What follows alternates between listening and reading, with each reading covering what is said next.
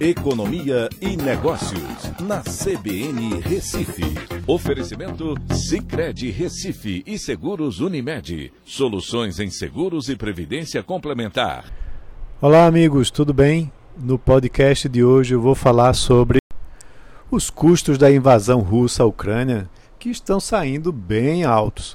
O rublo teve uma desvalorização recorde e o Banco Central russo aumentou os juros para tentar conter o derretimento dos fundamentos econômicos do país.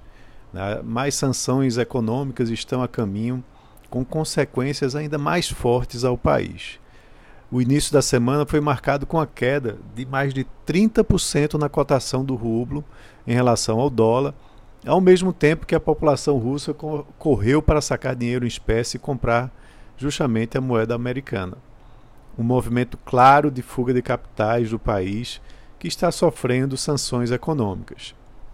O Banco Central Russo então aumentou de forma desesperada a taxa de juros de um patamar que era de 5% ao ano pré-crise, né, pré-crise é, política de lá, né, para 20% ao ano. Isso com o objetivo de conter a fuga de recursos. Mesmo assim, as bolsas russas não abriram hoje né? E papéis de empresas russas negociadas em outros mercados despencaram. Empresas de diversas áreas já anunciaram a suspensão de negócios com a Rússia. Setores que já anunciaram incluem transportes, autopeças, leasing de aeronaves, energia. Inclusive, consumidores de diversos países estão boicotando o consumo de vodka russa e demonstrando publicamente. Inclusive, para acrescentar, a, a, equipe russa foi, o time da Rússia foi eliminada, é, foi na realidade retirada das classificatórias da Copa do Mundo, consequentemente serão eliminados dessa competição.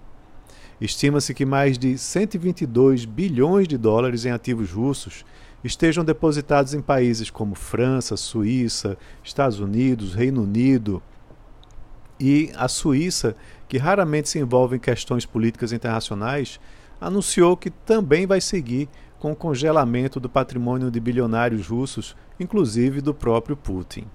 A perda econômica para a Rússia ao invadir a Ucrânia é muito maior do que talvez Putin pudesse imaginar. Ao invadir a Crimeia, por exemplo, as taxas de juros russas subiram muito menos do que agora. O rublo não sofreu a mesma desvalorização e não se ouviu falar em sanções tão fortes. As consequências econômicas para o povo russo talvez cheguem a um ponto tão relevante que o poder de Putin venha a ficar ameaçado. Ao impactar severamente a atividade econômica do país, forças políticas talvez se vejam impelidas a tomar uma decisão mais forte contra o seu presidente. Então é isso, um abraço a todos e até a próxima.